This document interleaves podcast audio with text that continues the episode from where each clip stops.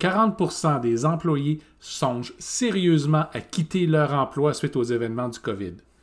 Ce qu'ils recherchent maintenant est complètement différent de ce qu'ils cherchaient avant. Il n'y aura pas de retour à la normale, Maurice. Maintenant que les entreprises ont le choix entre s'adapter à ce que les employés veulent ou se contenter d'embaucher des gens qui, pour une raison ou une autre, n'ont pas le choix d'attendre une meilleure option. Dans l'épisode d'aujourd'hui, on va voir comment une entreprise qui est assez éclairée est capable de se positionner non seulement pour répondre aux, besoins émergents des employés, mais pour se positionner comme étant un employeur de choix. Maurice et Olivier, nos deux gros coachs barbus, étaient tannés d'entendre Ben, ils devraient déjà être reconnaissants qu'on leur en offre un emploi. Pas de quartier.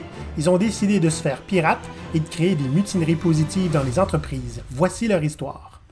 Ces dernières semaines, on a vu une quantité d'articles dans les médias sortir qui, qui, racontent que les employés soit n'ont pas envie de retourner euh, à leur ancien emploi, soit ont envie de changer leur emploi, puis d'une façon comme d'une autre, veulent que la dynamique entre employeur et employé change, veulent que la liberté qu'ils ont, la flexibilité qu'ils ont change. C'est un drôle de moment pour les entreprises en ce moment, Maurice. C'est un moment d'opportunité oui. pour une entreprise qui est capable de la saisir. Salut les pirates! Aujourd'hui, on a un sujet qui est assez lourd. Mais avant de sauter dans le vif du sujet, euh, on se rend compte qu'on a beaucoup de nouveaux auditeurs. on va prendre la peine de se représenter, Maurice. Okay. Olivier Fortier, coach pirate et humain en chef chez GoPirate. Maurice Lefebvre, coach pirate et notre historien résident de GoPirate.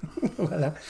Donc, euh, Maurice, il est arrivé beaucoup de choses avec COVID et les gens sont prêts à passer au prochain niveau. Et c'est pas facile pour les entreprises. Et là, il faut voir comment est-ce qu'on peut les aider, elles, à passer au prochain niveau. Oui, en fait, euh, on va voir aujourd'hui qu'est-ce qui a changé chez les employés. Mm. Puis qu'est-ce qu'ils recherchent maintenant. Pour les entreprises, on va voir comment, puis quel avantage ça leur donne de s'adapter à cette nouvelle donne-là. Mm. Le monde a changé, on ne retournera plus à ce que c'était avant, et c'est une bonne chose, tant pour les employés que pour les employeurs. Mais il y, a des, il y, a quand même des entreprises qui vont essayer de retourner à ce que c'était avant. C'est présentement le cas. Euh, beaucoup d'entreprises essaient de, de, reprendre le business as usual, puis s'aperçoivent que les employés qui ont remercié il y a quelques mois sont pas particulièrement motivés d'y retourner pour une raison quelconque. J'en connais une raison quelconque. ouais. Ce qu'on risque de voir dans les, dans les prochaines semaines puis dans les prochains mois, c'est des entreprises entières avoir une difficulté terrible à survivre simplement parce qu'ils n'arrivent pas à avoir la main-d'œuvre euh, qu'ils ont besoin. Et pas parce que les gens ne travaillent pas. Il y a plein de gens sans travail qui veulent juste pas aller travailler pour eux autres. Hmm. Le message est fort. Le message est fort.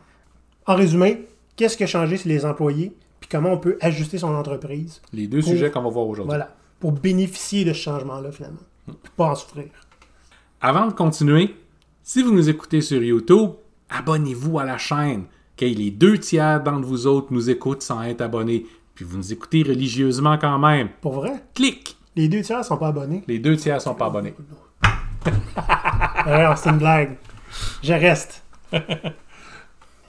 que vous soyez abonné ou pas sur YouTube, il euh, y a quelque chose d'autre qui pourrait vous intéresser. On a créé notre propre petite communauté. ok? Ça s'appelle l'Académie Pirate. Pourquoi l'Académie? Ben, c'est parce que nous, on a pour mentalité que c'est important de partager notre savoir. Donc, tout ce qu'on partage ici dans nos blogs, c'est gratuit, c'est open source, puis on pense que ce savoir-là libère les gens. Mm-hmm. Et sur l'Académie GoPirate, vous allez avoir accès à tout ce qu'on partage là. C'est gratuit et on va vous offrir du matériel exclusif, comme des outils, euh, des certaines vidéos euh, pour ceux qui veulent aller plus loin, euh, puis aussi des services comme notre Mastermind Gestionnaire Pirate. Oui. Dans le Mastermind, qui est un mélange de formation, de coaching puis de discussion de pairs, on va aider les gestionnaires en tout type puis de tout rang à gagner en influence et en impact pour devenir des agents de changement efficaces dans leur milieu de travail, qu'ils aient le mandat ou non, et sans se faire mettre dehors. Oui. C'est aussi ouvert à ceux qui ne sont pas gestionnaires, mais qui veulent devenir des agents de changement. Exact. C'est pour vous autres. Pour ceux qui nous écoutent pour la première fois, Maurice et moi buvons lors de nos enregistrements. Et oui. C'est un début d'après-midi et on a quelque chose de corsé. Ça, ça s'appelle un Rattle Skull. On a déjà vu ça dans un épisode précédent. C'est essentiellement euh, de la bière brune avec beaucoup trop de rhum dedans. On a l'équivalent de 3 onces de rhum puis on a rempli le restant avec de la bière. Ça, pour utiliser une expression qu'on a bien ici, ça fesse dans le dash.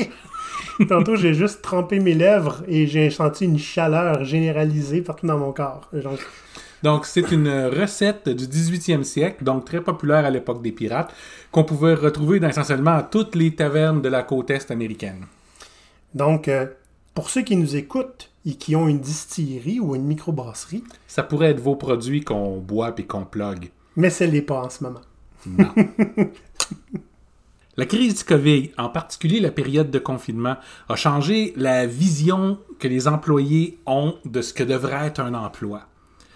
D'un côté, ils ont goûté à, à ce que pourrait être le télétravail. Ils ont pas, dans la majeure partie des cas, ils n'ont pas vraiment goûté à du télétravail parce que les entreprises n'étaient pas prêtes à ça puis ils sont pas réellement adaptés. C'était fait un peu tout croche puis arrangez-vous avec vos Oh, problèmes. C'est ça. Vous avez un laptop, là, allez chez vous pour travailler. C'est ça. Ouais. Puis malgré le fait que les employés ont rapporté que le fait d'avoir les enfants à la maison est extrêmement dérangeant, puis souvent diminuait euh, la productivité, ils ont quand même apprécié le fait de pouvoir travailler à la maison. Ils ont également apprécié l'absence de, de voyagement au, au travail, parce que ça, c'est une perte directe de temps puis d'argent pour eux, pas pour l'employeur, pour eux. On parle dans la région de Montréal, nous. Quand ça arrive sud, tu as besoin de rentrer sur l'île, attache ta tuque, parce que tu es là longtemps. Ouais. Donc, c'est des fois deux heures, deux heures et demie par jour que les gens vont récupérer simplement en étant ailleurs que dans le trafic. C'est euh, c'est un gros pourcentage de ta journée, là, quand même. Là. Absolument. Pour l'avoir vécu souvent, le télétravail, OK, on, on sent, euh, on sent davantage le fait de ne pas avoir tout le temps quelqu'un qui regarde où est-ce qu'on est rendu dans notre travail. Pas, pas que c'est tout le temps fait méchamment, OK? Mhm. Mais c'est juste que, à un moment donné, t'as pas vraiment le choix. faut que tu fasses confiance au monde un peu. Tu peux pas être chez eux, chez tous tes employés en même temps. Donc, il y a une espèce de, de liberté de travail qui s'installe, que les gens apprécient beaucoup. Sans la supervision constante, les- ces employés-là ont remarqué qu'ils n'avaient pas un besoin d'avoir l'air occupé tout le temps. Ah, c'est ça, le travail est fait. On est content. Exact. Donc, beaucoup de, de travail de type ce qu'on appelle bullshit work, du travail qui n'a aucune espèce de valeur, n'a pas besoin d'être fait parce qu'il n'y a pas personne qui remarque que tu as l'air à ralentir parce que tu es à la fin d'avoir tapé ta lettre. Là. Tu pourrais-tu, je sais pas, avoir l'air occupé? Ouais. Donc, les gens se rendent compte que euh, n'ont plus besoin de justifier leur présence dans le bureau. Exact. Hein? C'est ça, souvent. Tu sais, euh, combien de fois on, on pourrait quitter parce qu'on a fini, mais ça paraît très mal. Ouais. Mais quand on est à la maison, ben non seulement c'est pas tout le temps visible pour tout le monde, Mm. mais euh, j'imagine pas les gens juste actualiser leur écran pour montrer qu'ils sont encore là. Ben, il y a des exceptions à ça, Oui, on va oui, en bien parler sûr, tantôt. bien sûr. Ils ont aussi apprécié d'avoir un peu plus de contrôle sur leur horaire. Tu sais, être capable de pouvoir gérer les événements normaux de la vie beaucoup plus facilement. Euh, ben, entre autres parce que les enfants étaient là, donc euh, ils ne nous laissaient pas beaucoup de choix. Mais le fait de pouvoir euh, bon, aller faire ton épicerie au milieu de la journée, prendre ta pause quand tu as besoin d'avoir à la prendre, prendre le temps que tu as besoin de prendre pour dîner, ça fait une grosse différence pour beaucoup de gens. Nous, Maurice, on, tra- on travaille en télétravail. Ouais. Puis très souvent, tu vas m'entendre dire Bon, je m'en vais faire un tour de vélo. C'est ça. Ce que j'aurais pas pu faire si. Même si je vais travailler à vélo, je peux pas quitter faire un tour de vélo en plein milieu de ma journée. Donc, euh, c'est des avantages qui sont, euh, qui sont assez visibles. Je pense c'est les premiers qui ont été remarqués par les employés. Exact. Bref, c'est plus de flexibilité, plus d'autonomie, puis un meilleur rythme de travail. Ça, c'était les bons côtés de ce qu'ils ont remarqué. Ce sont les choses qu'on va voir, ils veulent encore. Donc, le télétravail, c'est un plus. Mais c'est pas tout le monde qui le veut à 100%. En fait, beaucoup de gens ont dit qu'ils s'ennuient de retourner au bureau une fois de temps en temps puis rencontrer des gens, et c'est tout à fait normal. Ben, je veux dire, surtout en confinement, tu es déjà habitué de pas voir de gens, tu t'ennuies. Et que ça a ressorti très, très fortement. Là. Exact. Ouais. C'est 46% des gens qui veulent des changements significatifs dans les mesures de conciliation travail-famille ou de façon plus générale, parce que c'est pas tout le monde qui a une famille, mais travail et vie personnelle. Je peux-tu faire une parenthèse, Maurice, ici? Oui. As-tu remarqué que ici au Québec, on dit conciliation travail-famille. Travail vient en premier? Ah. Puis aux États-Unis, c'est life-work balance. La vie vient en premier. Donc, pour les gens qui n'ont pas de famille, là, c'est travail et vie personnelle, mais c'est quand même travail qui vient en premier. Je trouve ça spécial sur nos priorités, simplement. Mais quand tu connais un peu euh, les Américains, euh, ça veut-tu juste dire qu'ils sont moins honnêtes qu'ici? Peut-être. Donc, le sondage a révélé que 66% des gens veulent que la possibilité de télétravail soit maintenu de façon permanente. Ça, ça ne veut pas dire télétravail tout le temps. Ça ne veut pas dire télétravail jamais. Ça ne veut pas dire 80-20. Ça veut dire avoir la possibilité de choisir d'être en télétravail. Fait que d'avoir l'option, c'est ça qui est le moins important, là, la possibilité. de- Exact. Des moments où on veut aller voir des gens, où on a besoin d'être sur place, c'est plus facile pour communiquer, c'est correct. Puis il y a des moments où tu préférais être à la maison. Maintenant, il y a des entreprises qui font déjà ça depuis longtemps. Il y a des entreprises, qu'on ne parle pas de taille ici, là. Et Bell Canada, on connaît Bell Canada, a des politiques de télétravail généralisées, optionnelles, comme ça, pour tout le monde, en tout temps. Donc, oui, ils ont des beaux bureaux, ils ont des beaux bureaux ici à Montréal. Mais c'est tout à fait régulier pour eux qu'il y ait des employés qui rentrent juste pas pendant plusieurs semaines. Ils, sont, ils travaillent encore, sont encore disponibles, sont dans toutes les, toutes les rencontres, mais en télétravail. Il n'y a plus aucune différence entre être en bureau puis en télétravail. Et puis, ben, le travail est fait. Le travail Ils est sont fait. contents. Oui, oui. C'est c'est une mentalité à atteindre. là. Les entreprises qui sont dotées de réelles politiques de télétravail, pas le télétravail comme une récompense qu'on donne à reculons, tu peux faire ça une journée par mois chez vous. Mais quand tu as vraiment une politique de télétravail, ce que les entreprises se sont aperçues, c'est qu'il y a une augmentation de productivité, pas une diminution. Maintenant, un autre point qui, est- qui- qui a été noté, 79% des répondants au sondage désirent avoir un horaire flexible. Parce que faire du 9 à 5 ou du 9 à 6 beaucoup ou du 8 à 6, on commence à voir ça de plus en plus, c'est pas toujours bon pour eux. On a les enfants à gérer, on a la vie à gérer. Il y, a, il y a des gens qui préféraient travailler une partie dans la journée, une autre partie le soir, d'autres préféraient être là 4 jours semaine, d'autres vont préférer être là 6 jours semaine mais moins intense. Donc, la possibilité de pouvoir ajuster son horaire, toujours en ayant des points communs, puis des, puis, puis des, puis des moments pour euh, se rencontrer et puis discuter ensemble avec le reste de l'équipe, c'est important pour eux. Cette flexibilité-là est importante. Elle n'est pas inatteignable non plus. On voit ça de plus en plus dans les entreprises. Tu sais, Maurice, il y a une dizaine d'années, quand j'étais salarié Mhm. et développeur, combien de fois j'ai dû prendre une journée de maladie parce que j'attendais une livraison d'un meuble? C'était la seule option qu'on avait à cette époque-là. Ouais. Et maintenant, c'est différent avec le télétravail. Mhm. Donc, on le voit. 79% vont désirer pouvoir interrompre une journée en cas de besoin. Il arrive une urgence, l'école appelle, un problème avec l'enfant. Donc le conjoint appelle, le chauffe-eau a explosé, ça prend, ça prend de l'aide. Ou juste parce que la journée s'est vraiment pas bien passée, puis on préférait pouvoir juste arrêter puis rentrer à la maison. C'est quelque chose qui est rendu important pour eux. Ça aide pour la santé mentale beaucoup. Ouais. 74% désirent en fait pouvoir prendre une interruption de travail prolongée, quelques jours, peut-être même voire quelques semaines, quand ils en ont besoin à cause d'une situation émergente, sans nécessairement risquer leur travail. Donc, la perte d'un proche, euh, une dépression, euh, plein, de raisons comme ça qui peuvent faire en sorte que pour quelque temps, je ne peux pas travailler. Et j'aimerais ça ne pas me faire virer. N'importe qui qui a attrapé la grippe à un moment donné, puis qui sait qu'il a droit à avoir une journée de congé de maladie sans voir un billet du médecin, va comprendre ce qu'on veut dire là. Ouais. 73% des gens ont carrément demandé plus de congés familiaux ou des congés personnels, des journées flottantes à utiliser quand on en a besoin. Au Québec, on est très en arrière là-dessus. Ouais. On est très près des États-Unis. Je pense, des fois, c'est un des problèmes. Finalement, 68% veulent avoir la possibilité de pouvoir se constituer une banque d'heures. Donc, on est en forme, ça va bien, on a beaucoup de travail à faire, travaille un petit peu plus pour finir euh, le projet, puis on se garde de côté des heures à reprendre quand on en a besoin, quand on en a envie. Mm.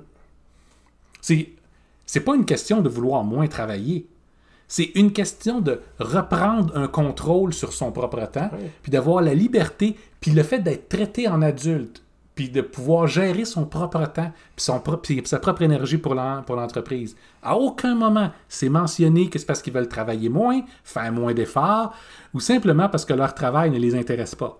OK? C'est vraiment la capacité à être en contrôle de sa propre vie. Le rat race, comme on l'a connu, Mhm. ce n'est plus ce que les gens cherchent. S'ils l'ont déjà cherché. Mais c'était la réalité. Maintenant, la réalité, ils ont vu que ça pouvait être autre chose. Oui. Là, évidemment, comme dans toute situation, il y a deux côtés à la médaille. Mm. Puis, COVID a aussi entraîné des situations que les gens n'ont pas aimées. En fait, ça leur a révélé des réalités qui étaient déjà là, mais qui sont maintenant devenues impossibles à ignorer. Mhm. On a déjà parlé euh, dans plusieurs épisodes, je pense, des logiciels espions, là, tu sais, qui, qui te regardent, puis qui regardent si t'es productif, si t'es devant ton ordinateur. C'est des logiciels de productivité. Oui, oui. C'est oui. juste fait pour savoir si tu tapes là. Euh, donc, ils vont vérifier le nombre de mots à la minute que, que, que, que tu écris. Ils vont prendre des photos par la caméra de, de l'ordinateur à toutes les X temps pour vérifier que tu sois bien assis devant l'ordinateur. Donc, en fait, c'est pas de la productivité qu'ils vont mesurer. Ils veulent juste voir si tu travailles. C'est des notions de contrôle. C'est pas nouveau, hein. Ça, ça n'a pas émergé avec COVID, là. Non, mais c'est me devenu très populaire tout Ouais. d'un coup. Je me souviens, il y a des années, là, c'est avant même 2010, il y avait eu une. euh, C'était un article qui était sorti comme quoi les, les euh, McDonald's, euh, la commande au volant dans certains pays, commençait à être à l'extérieur du restaurant. C'était des centres de service où tu prenais la commande et puis il y avait un logo de McDonald's qui apparaissait randomly, ok, au hasard, et tu avais quelques secondes pour cliquer dessus pour montrer que tu étais, là, que tu étais présent. Là. Et si ça prenait plus que quelques secondes, ça prenait quelques, quelques prises là, pour que tu, tu sois out. Donc ça existe depuis un bon moment. Là. Ouais. C'est, Ben, c'est devenu, euh, c'est devenu, pour certaines entreprises, vraiment, vraiment, vraiment envahissant et désagréable. Ouais. De la même façon, ceux qui ont préféré ne pas adopter ces logiciels-là parce que ça coûte de l'argent, ils ont juste décidé de demander aux gens, là, tous les matins, vous allez nous écrire un rapport de ce que vous voulez faire, puis à tous les soirs, vous allez nous écrire un rapport pour nous dire qu'est-ce que vous avez réussi à accomplir dans votre journée. Ça a besoin de concorder. Ça a besoin de concorder. Vos estimations de temps intérêt être bonnes. Ouais. C'est contrôler les gens puis les traiter comme des enfants. Ça n'a pas bien passé. Puis il y a aussi le fait que même si bon, les entreprises n'ont pas eu le choix d'admettre que c'était un dérangement qui était assez intense, là, un, un confinement, euh, ils ont quand même pas changé. Beaucoup d'entreprises n'ont pas changé leurs attentes en tant que productivité. Fait que vous êtes chez vous, vous n'avez jamais fait ça. Vous avez vos enfants dans les jambes à vous occuper euh, 8 heures par jour, puis on s'attend à ce que vous livriez même chose ou même plus parce que vous êtes en télétravail en plus, gang de chanceux. Vous n'avez pas besoin de conduire le matin, vous avez plus de temps pour travailler. J'ai eu une personne à un moment donné qui me dit en télétravail, là, je me sens tellement observé parce que je ne sais pas si on me regarde. Je prends pour acquis qu'on me regarde que j'ose pas aller aux toilettes. OK? Puis euh, il savait qu'on attendait à ce qu'il livre parce qu'il n'y avait pas d'excuse. Il était chez eux, confortable, dans son environnement contrôlé. On s'attend à ce que tu livres. Qui est en fait pas vrai parce qu'on est chez, euh, chez soi, parce que ça donne qu'on a notre laptop quand le confinement a commencé. On n'a pas d'endroit à travailler, on est sur la table de cuisine. On a les trois enfants à côté qui, quand on est chanceux, font juste prendre toute la place puis demander à toutes les trois secondes Maman, est-ce que je peux avoir un verre de. Insérer quelque chose. Maman, est-ce que je peux avoir un verre de rhum? Non, Maurice. T'en as déjà eu un. Un autre élément qui a vraiment montré la vraie nature des employeurs, c'est dès que le confinement a commencé, quand les entreprises ont commencé à se dire Oh, les marchés vont être légèrement dérangés ici, on va prendre un coup, ben c'est correct, la perte doit être étalée sur le plus de monde possible. On met les employés dehors, comme ça on va être capable de préserver nos versements aux actionnaires, puis quand le marché va reprendre, on va les rappeler, puis ils vont gentiment revenir travailler pour nous. Oui. Ben, c'est ça que ça fait les moutons.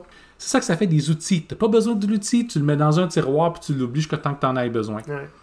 Naturellement, les gens ont pris un peu personnel le fait de se retrouver dans des rencontres Zoom à 300 personnes puis là se faire dire on va vous mettre dehors ou on va mettre une couple de personnes dehors, vous allez recevoir un email dans une couple de minutes. C'est effectif immédiatement et euh, bonne chance. Ouais. Mais restez disponible parce qu'on avoir besoin euh, de vous autres. On s'attend à ce que vous soyez là. À la fin de l'appel, votre compte va être barré. J'ai déjà connu ça dans d'autres euh, circonstances, Ouais, ouais. mais là, on a vu ça à grande échelle. Ouais. Donc, ce manque de respect puis d'empathie-là pour les gens, parce que c'était stressant pour tout le monde, pas juste pour les pauvres entreprises et surtout les pauvres actionnaires qui risquaient d'avoir leur profit diminué. Donc, des gens ont carrément perdu leur emploi à un moment où ils savent pas quoi faire de leurs enfants. L'ensemble de leur univers devient incertain parce qu'on ne sait pas jusqu'à quel point cette maladie-là était contagieuse ou dangereuse ou mortelle. Donc, ils se sont retrouvés avec aucun filet dans un niveau d'incertitude ridicule. Donc, maintenant que les affaires reprennent et qu'ils rappellent les gens, ils sont surpris que 30% des gens refusent catégoriquement de revenir travailler pour eux. Puis blâment pour ça la PCU. Mais non, mais la PCU, Maurice, c'est une histoire épouvantable, cette affaire-là. Donner de l'argent gratuit aux gens. C'est, on s'entend, c'est un montant de subsistance. La PCU, c'est 2000 dollars par mois imposable. Si votre emploi ne paye pas ça, en partant, c'est parce que vous leur offrez une vraiment mauvaise job. Mais la plupart des emplois payent au-dessus de ça, au-delà de ça, confortablement au-delà de ça, avec des avantages importants. Pourquoi les employés ne veulent pas rentrer chez vous? Probablement à cause de la façon dont vous les avez traités. Maintenant qu'on a compris qu'est-ce qui a changé? La façon de penser des employés, Ouais, ouais. qui fait en sorte que maintenant ils cherchent autre chose, que, que- que cette période de repos-là leur a simplement permis de se rendre compte de ce qui est important dans leur vie, puis qu'ils veulent faire des choix différents maintenant. Comment une entreprise qui a besoin d'avoir des employés peut capitaliser là-dessus pour attirer la crème de la crème, pour être perçu comme le genre d'employeur où ça vaut la peine d'aller faire la file pour aller travailler? Il y en a. Il y en a. En fait, Oui, on a vu durant la crise des employeurs d'ores et déjà adopter les, les- les bonnes pratiques, incluant certains qui avaient absolument aucune base là-dedans. Mais ils se sont dit, on va faire la bonne chose, voici comment on va changer. D'autres entreprises ont simplement commencé à parler avec leurs employés, puis ont dit, nos sources de revenus ont disparu. Maintenant, avant qu'on fasse juste tous vous mettre dehors, qu'est-ce qu'on fait? Puis avec les employés, ils ont été capables de découvrir des nouvelles voies de revenus. Donc, ils ont été capables de sauver les emplois de, de tout le monde, puis maintenant sont équipés avec une deuxième source de revenus solide. Oui.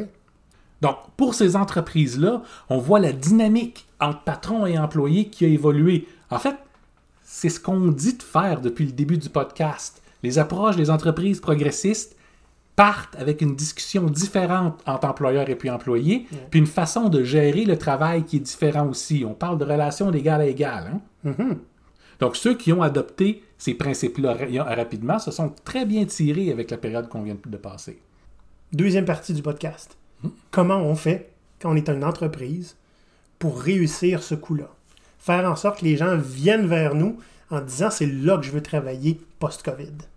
Comme on l'a vu, ce que les employés cherchent, c'est pas à travailler moins, c'est à travailler dans différentes conditions.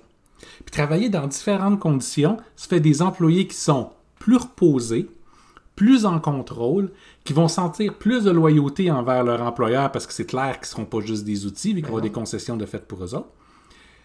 Donc, en étant plus engagés, qui vont réussir à produire plus de valeur.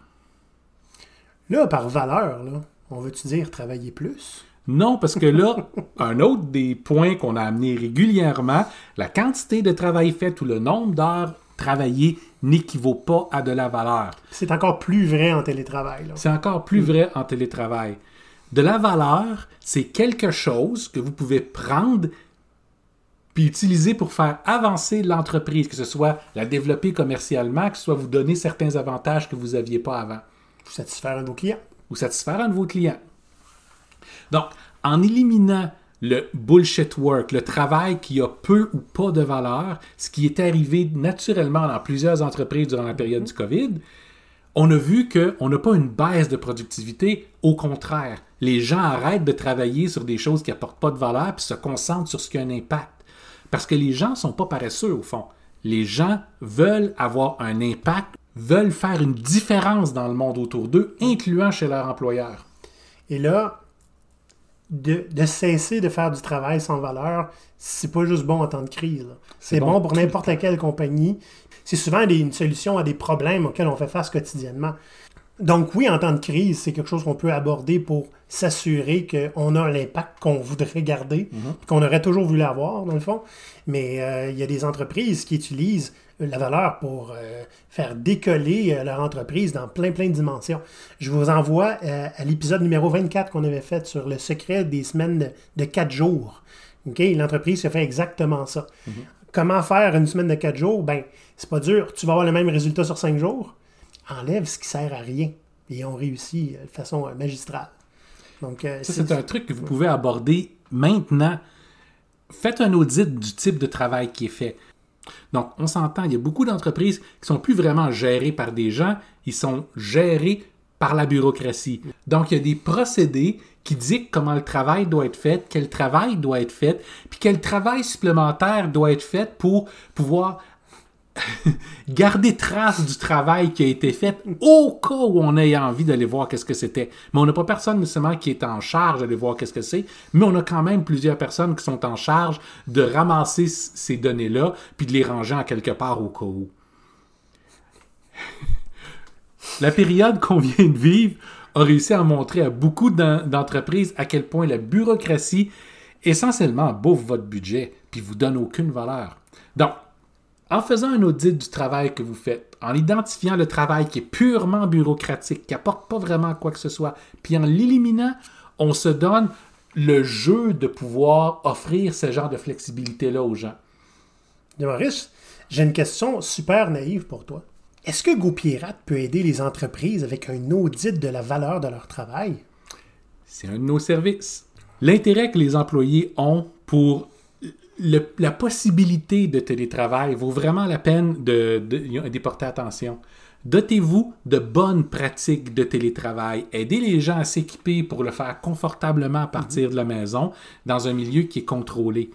Euh, beaucoup d'entreprises se sont aussi aperçues qu'elles ont en fait plus vraiment besoin de bureau parce que quand les employés sont en télétravail, ils sont plus efficaces. Ça ne veut pas dire d'avoir toujours les employés en télétravail, mais ça veut dire c'est possible de louer un bureau occasionnellement pour une rencontre ou d'avoir simplement des budgets pour que les employés fassent ça eux-mêmes.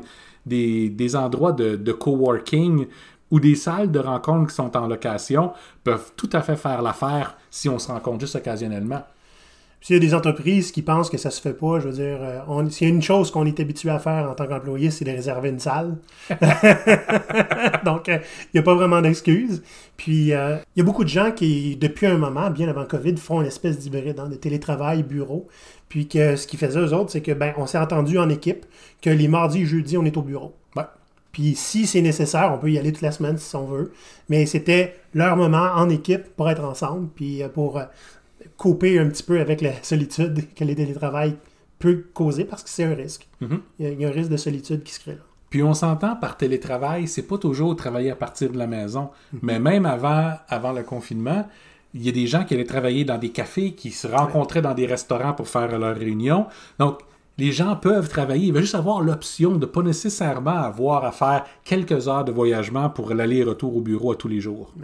Le genre de flexibilité dont on parle, permet, là, on a parlé tout à l'heure super rapidement, mais justement, les semaines de 4 jours, là, ça, c'est quelque chose que les gens commencent à zioter, là. Oui. Depuis que Microsoft Japon hein, a annoncé qu'il avait essayé ça au mois de novembre, LinkedIn a explosé. Puis euh, là, tout le monde se demandait, on peut-tu faire ça au Canada? Puis en fait, oui, il y a des entreprises qui le font ici. depuis longtemps. Il y a des entreprises qui font ça depuis longtemps, c'est juste qu'ils ne le font pas globalement. Tu sais, mm. ma mère a travaillé au gouvernement, puis elle a fait 4 jours semaine pendant des années. Mais euh, je veux dire, si ça se fait avec une personne, ça se fait avec 100. Oui, et puis pour certaines entreprises qui vont dire c'est parce qu'on a besoin d'avoir une présence 5 jours semaine, ben il y a une présence 5 jours ben semaine. Juste pas besoin de tout le monde en même temps.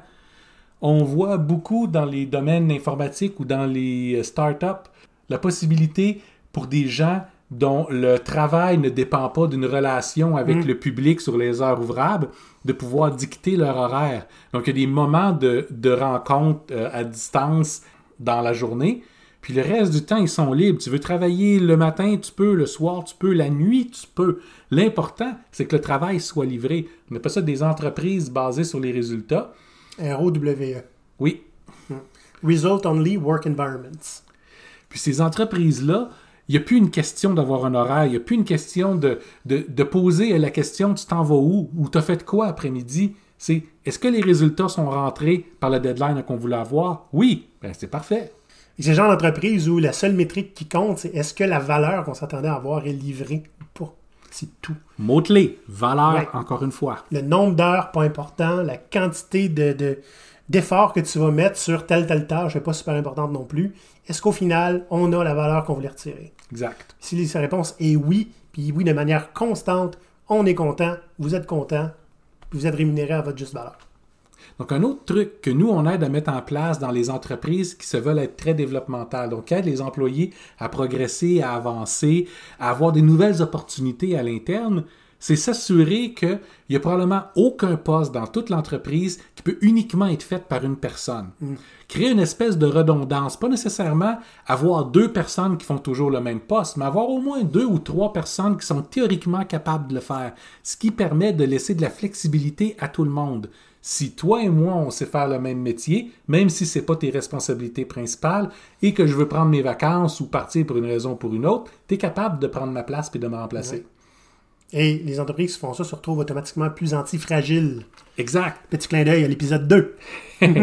S'il si y a un employé qui quitte pour une raison ou pour une autre, ben ça vous ralentit pas vraiment, ça vous empêche pas de continuer à travailler. Vous n'avez pas de terrain à reprendre parce que les gens sont déjà prêts à, simplement combler euh, le trou. En gros, ce que ça veut dire, c'est qu'il n'y a personne qui est indispensable, mais les deux personnes sont essentielles parce qu'ils peuvent transférer leurs connaissances aux autres. Exact. C'est pas la même, c'est pas la même game là.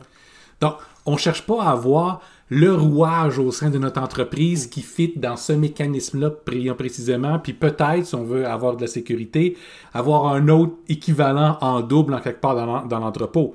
Hein, une entreprise, c'est pas une machine, c'est un organisme. On veut avoir des gens qui sont polyvalents, compétents, intelligents, puis motivés, qui vont être prêts à reprendre du travail qui a besoin d'être pris, qui ont les bonnes connaissances, la bonne expertise pour pouvoir le faire. On veut que les gens se pollinisent un l'autre dans leur propre métier, puis aider l'organisation entière à être beaucoup plus adaptable, beaucoup plus antifragile ça prend des employés qui sont nécessairement, qui ont un esprit de croissance assez développé. Parce que si ce qu'on entend, c'est c'est pas ma job, c'est plus difficile. Exact. Et des fois, il faut vous poser la question est-ce que vous avez les bons employés?